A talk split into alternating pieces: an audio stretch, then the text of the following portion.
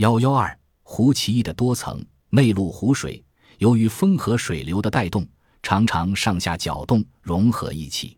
可是世界上有些内陆湖泊却水层分明，保持着明显的分界线。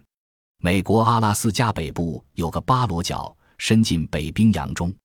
这里有个纽瓦克湖，北部有一条狭长的陆地同北冰洋分隔。爱斯基摩人早就发现了它。湖水分两层，各有千秋。上层是淡水，生活着淡水鱼类；下层是略带苦味的咸水，栖居着各种海洋生物。纽瓦克湖长一百八十米，深约六米，水层的分界线位在距湖面两米处。苏联北部基丁岛上有个水分结构比纽瓦克湖更奇异的湖泊，湖水成分可分五层。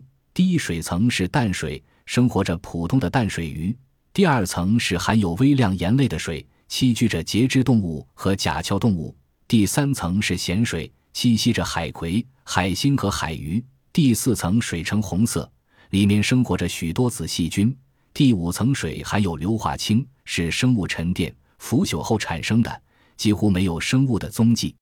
这两个湖泊的水为什么保持有明显的分界线呢？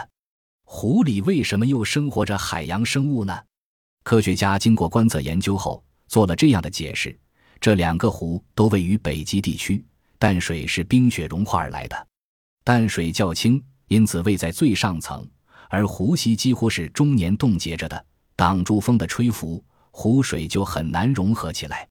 它们都距离海洋很近，由于地壳的升降、海岸线的变迁，小片海水被封闭起来。变成湖泊，因此湖里栖息了各种海洋生物。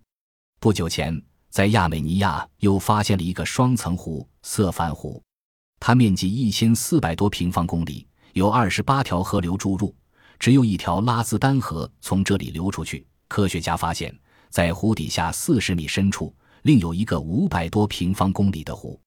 这种特殊的双层湖是一种罕见的自然现象。